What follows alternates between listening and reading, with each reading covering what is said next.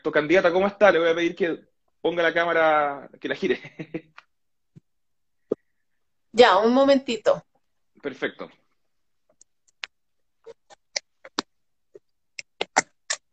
Viste que me jodiste el trípode, ahora lo voy a colocar acá. Ya, ok. Me invento Can- hacer. Ya. Candidata, ¿cómo está? Bien, bien, ¿cómo estás tú, Juan? Oye, yo pensé que estabas en vivo, te estaba escuchando ahí en una entrevista. Entonces, yo juraba que estabas en vivo, yo, esper- yo esperaba que tú terminaras. No, no, la- eh, esta es la primera entrevista que tengo en el, en el día de hoy. Ah, ya, me equivoqué entonces. Probablemente estaba viendo una de las que hice anoche. Candidata, ¿en qué la pillo antes de iniciar este live? Estaba eh, discutiendo eh, precisamente lo- la entrevista que te estaba, no sé si era una entrevista hacia ti, pero estabas como en un programa radial eh, acerca de- del tema de la red, estabas hablando, estabas escuchando ahí un poquito tu opinión. Sí, Sí, eso era, en, en eso estaba. Ah, perfecto. Esas son la- las columnas que hago en la radio La Clave todos los lunes a las 6, por si la gente que está acá quiere verla o escucharla. Estoy todos los lunes a las 6 en Radio La Clave.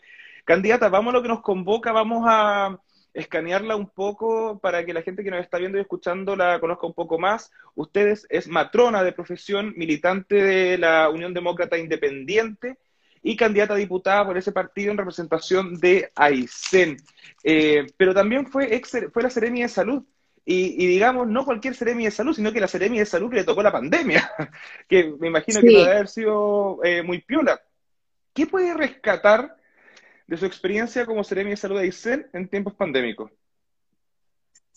Juan, ¿sabes qué pasa? Que mi trabajo como Ceremi de Salud, sin duda alguna que fue un trabajo 24/7 porque, porque obviamente me, me toca 18 meses muy, muy fuertes que tienen que ver o están asociados a, a un periodo pandémico no solamente regional o nacional, sino que una pandemia que, que puso de pie a- al mundo entero.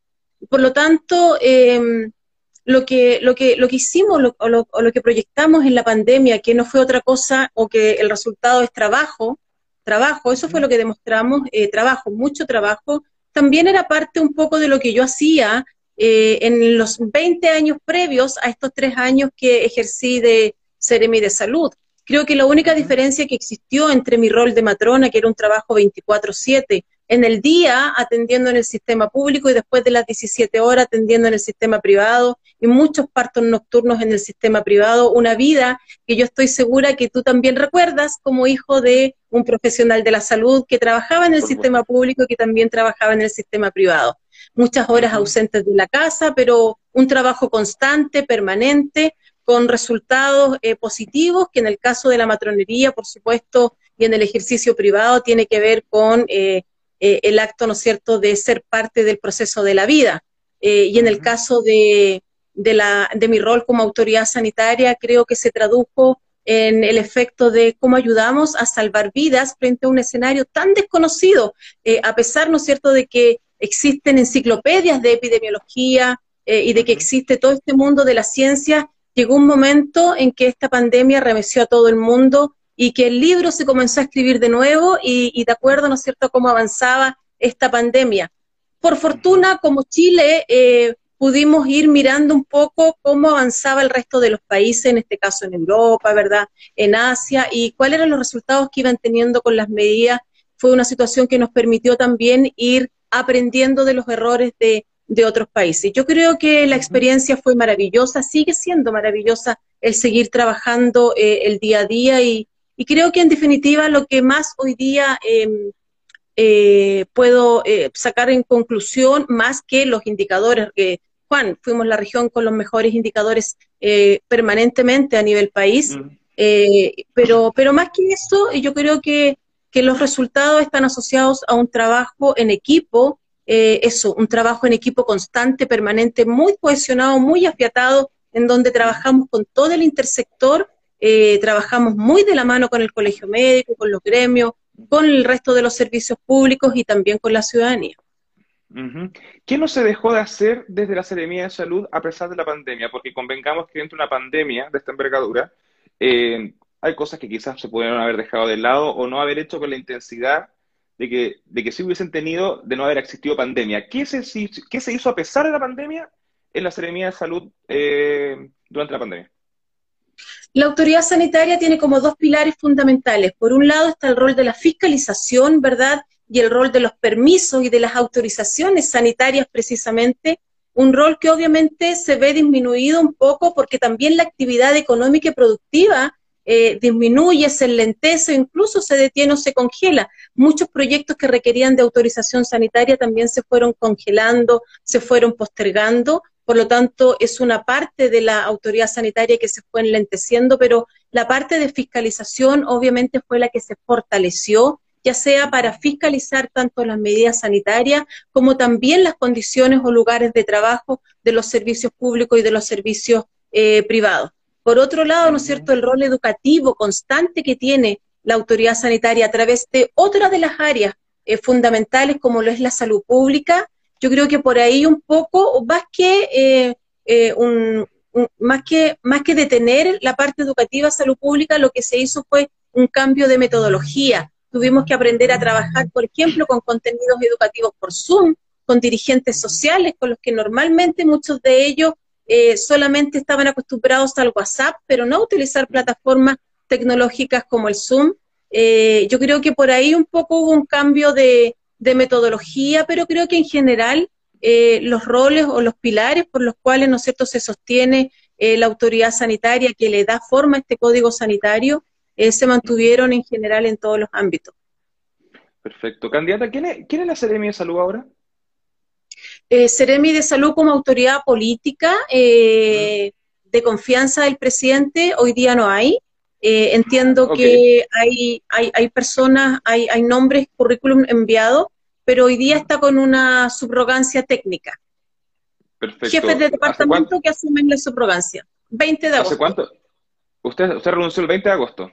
20 de agosto. Igual llevamos un mes sin seremi de salud, casi un mes. Bueno, ahí, ahí el presidente tiene que mover la, tiene que mover las carpetas. Los nombres vámonos. Ah, ya. Candidata, vámonos un poco más a lo, a político. Tengo dos preguntas en torno a eso. La primera, eh, que quizás debía haberla hecho en un principio. ¿Por qué usted es UDI y desde cuándo es UDI? Soy UDI desde el año 2017, como del verano del 2017. Eh, probablemente podría haber militado antes en cualquier otro partido eh, de centro derecha. Sin embargo, uno en la vida cuando va creciendo eh, va tomando o va priorizando ciertas eh, etapas de, la vida. Antes de los 35 años, mi, la prioridad en mi vida era trabajar, poder eh, tener un capital que pudiera permitirme tener una casa para mi mamá, por ejemplo, que, le costó nunca tuvo casa hasta, hasta la que tenemos actualmente porque vivimos juntas. Eh, después de los 35, entre los 35 y los 38, eh, me baja el instinto maternal por ser madre. Eh, me costó muchísimo ser mamá, como todo en la vida aparentemente, pero tengo dos hijos maravillosos, a Josefa y a Joaquín, de 8 y de casi 6 años ya, 5 años, 11 meses. y después comienza mi trabajo gremial. Eh, comienzo a ser parte del de directorio de la FEMPRUS, que es un gremio de los profesionales de la salud acá en la región de Aysén. Soy parte de ese directorio y comienza, ¿no es cierto?, este, este deseo de... Eh, eh, porque la FEMPRUS no es un partido político, pero sí se realiza un trabajo también de política, ¿ya? En donde hay, hay, hay ciertos movimientos que se generan en estos gremios y, y durante todo este tiempo yo era, mm, eh, eh, votaba siempre por candidatos de, derecha en conjunto con mi familia, pero nosotros somos de ese grupo de derecha popular. Eh, ¿Y por qué entro a la UDI? Entro por un tema más em, de ámbito de las más humano, de las personas. si tú me preguntas si la UDI de la región de Aysén es la misma UDI de la región metropolitana, yo lo desconozco porque eh, a mí los que me abrieron las puertas, yo recuerdo haber ido un día a una reunión que se llamaba, o que se llama actualmente Mujeres en la Cancha. A mí me fascinó, porque yo en el tema de FEMPRUS estaba eh, precisamente inserta en el tema de género y de mujer por una cosa también de, ser matrona. es como, como que a uno le tira eh, esa área. Eh, y por lo tanto me gustó mucho el tema de mujeres en la cancha, me, una reunión en la cual precisamente se recalcaban esas brechas que hoy día existen o esas barreras que existen para que la, la, la cancha efectivamente sea pareja, porque aún no, no está pareja la cancha, Juan. Que todavía se trabajan en algunas áreas desde las masculinidades más que desde ambos géneros.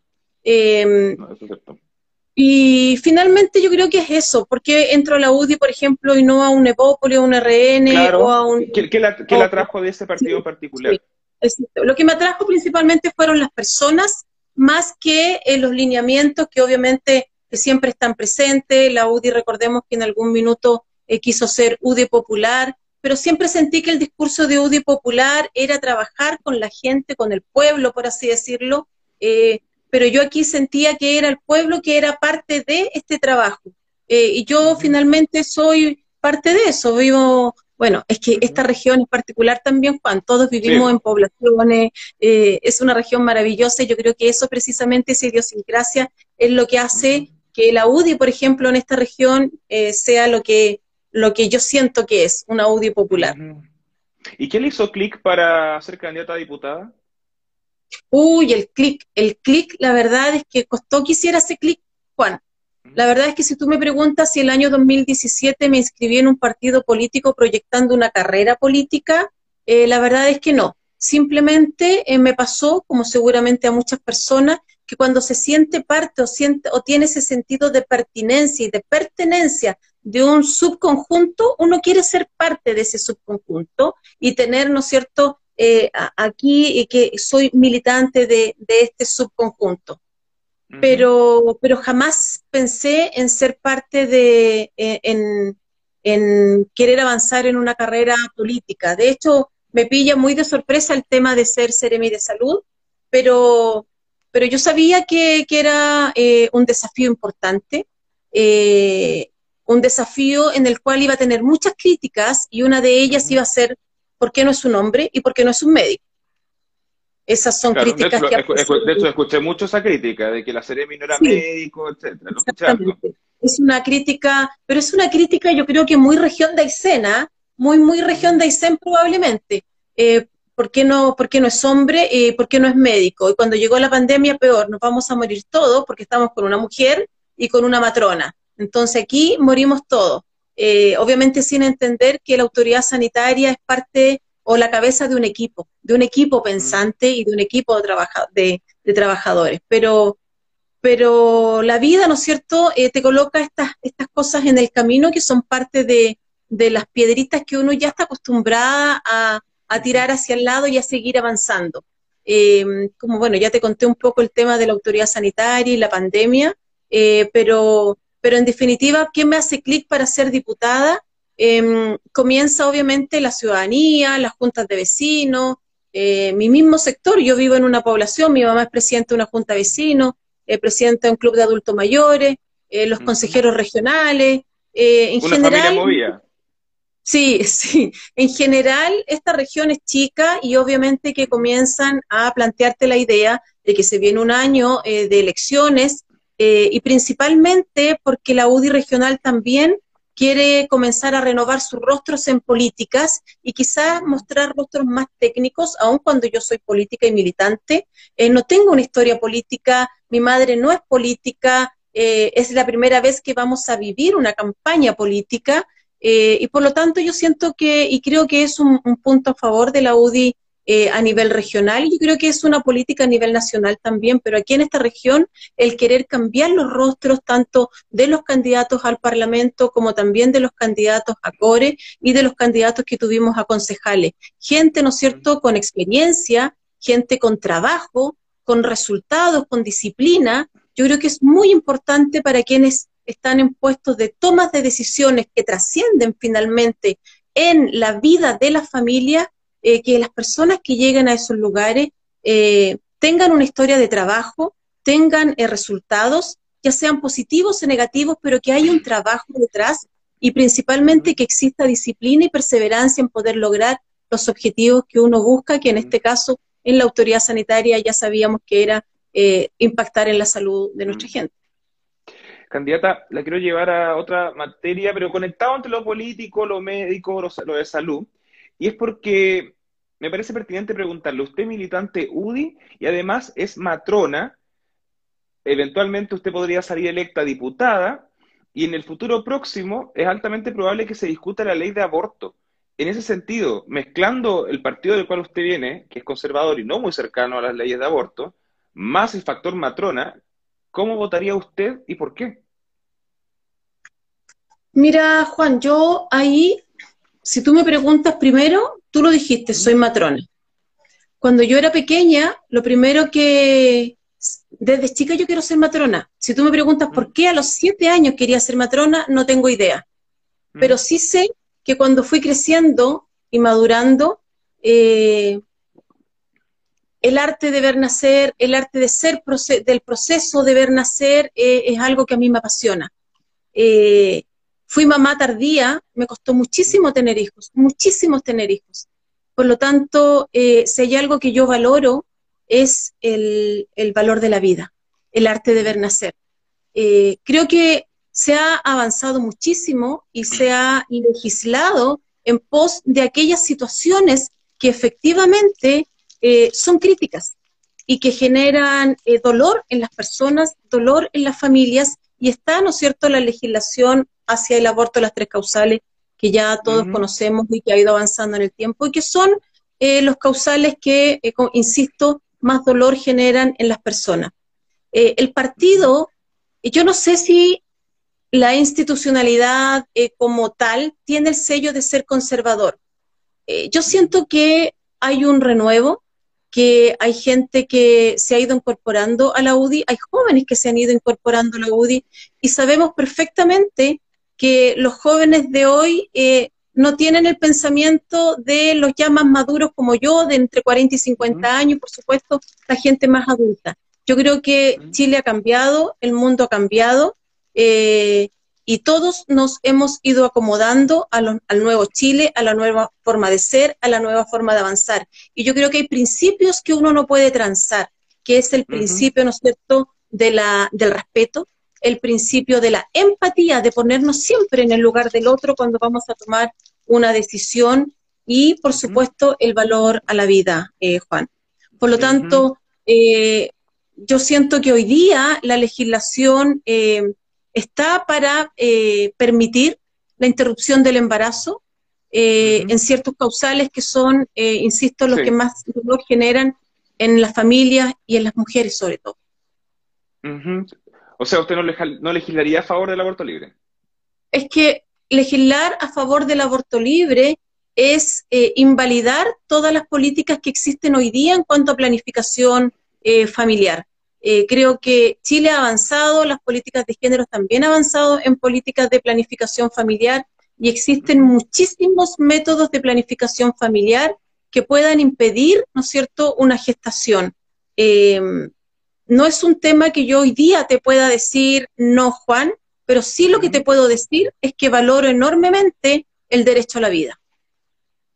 Porque creo que en algo no nos podemos perder los parlamentarios eh, cuando estamos legislando. No legislamos para nosotros, ni para nuestros propios valores, legislamos para las personas. Entonces creo que siempre hay que estar en ese escenario. En ese sentido, candidata, ¿qué le parece que se persiga penalmente a una mujer que haya decidido abortar, supongamos, una razón económica? Lo que pasa es que no es que se decida, a ver, yo, desde mi perspectiva, yo no soy abogado, yo soy matrona. No, por supuesto. Eh, y por lo tanto, el perseguir legalmente a alguien que infrinja una ley, infrinja algo que no está permitido, es eso, es alguien eh, eh, incumple la ley y tiene que ser, ¿no es cierto?, primero procesada, juzgada y todas esas palabras que son eh, más jurídicas. Por lo tanto, si tú me preguntas qué me parece que juzguen a alguien porque se robó un pollito y el otro se robó un banco, bueno, lamentablemente ambos quebrantaron la ley perfecto. Candidata, vamos a materia legislativa regional. Si yo tuviera que preguntarle a usted alguna propuesta clave o causa, como se le llama ahora, en pro de la región de Aysén, pero que no sea de salud, ¿qué propondría usted en materia legislativa para la gente de Aysén? Mira, eh, me quitaste mi caballo de batalla, obviamente, pues salud. me, imagino que sabe mucho y que tiene claro ese tema, entonces, a ver, pero salgámonos de sí. salud. ¿sabes qué pasa, Juan? ¿Sabes qué pasa, Juan? Que probablemente, mira, si tú me preguntas, mi mundo y mi escenario ideal sería que cada región legisle sus propias leyes, ¿verdad? ¿Sabes por qué? Porque tú que, te toca vivir en esta eh, dinámica de estar en la región metropolitana y de venir de repente a tu, a tu base, a relajarte. Eh, eh, yo me imagino que tú... Ya no, me, ya, no me puedo, ya no me puedo relajar tanto, pero, pero voy.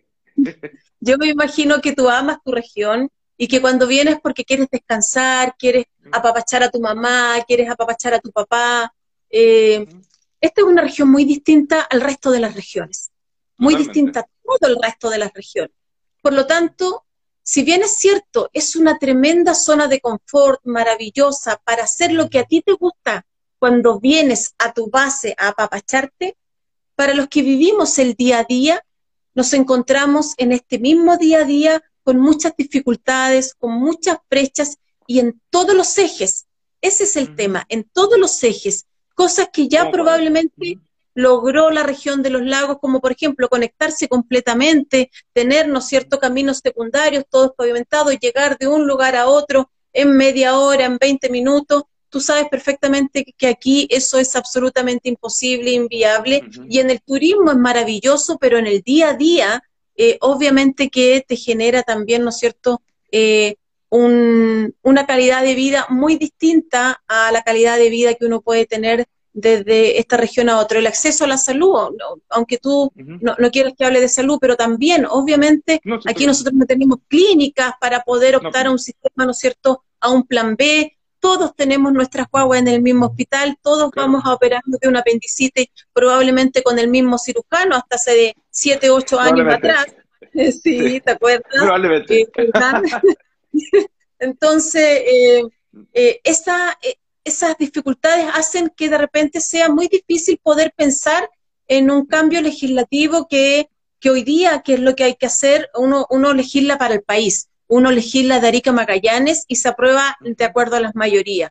Por lo tanto, si tú me preguntas hoy día, creo que el principal rol que debe tener un parlamentario en esta región, con esas eh, fortalezas, pero también debilidades que tiene nuestra región, es ser un potente articulador con eh, el gobierno de turno, con los ministros de turno, ¿verdad? Y por supuesto con los parlamentarios que pueden vivir una realidad muy eh, similar quizás a la tuya, como son en general en las regiones extremas. Acá el tema de la, bueno, el tema de la salud lo vamos a dejar al lado, pero el tema de la contaminación, el tema del medio ambiente y todo, ¿no es cierto?, los ejes o las aristas que implican una contaminación. Acá no es que esté contaminado porque a todos nos guste usar leña, es porque obviamente es el combustible, entre comillas, porque todavía no está considerado combustible, pero es el, insumo que tenemos más económico, más fácil para calefaccionar. Además, para calefaccionar casas que en su mayoría, Juan, tú sabes, son canastos.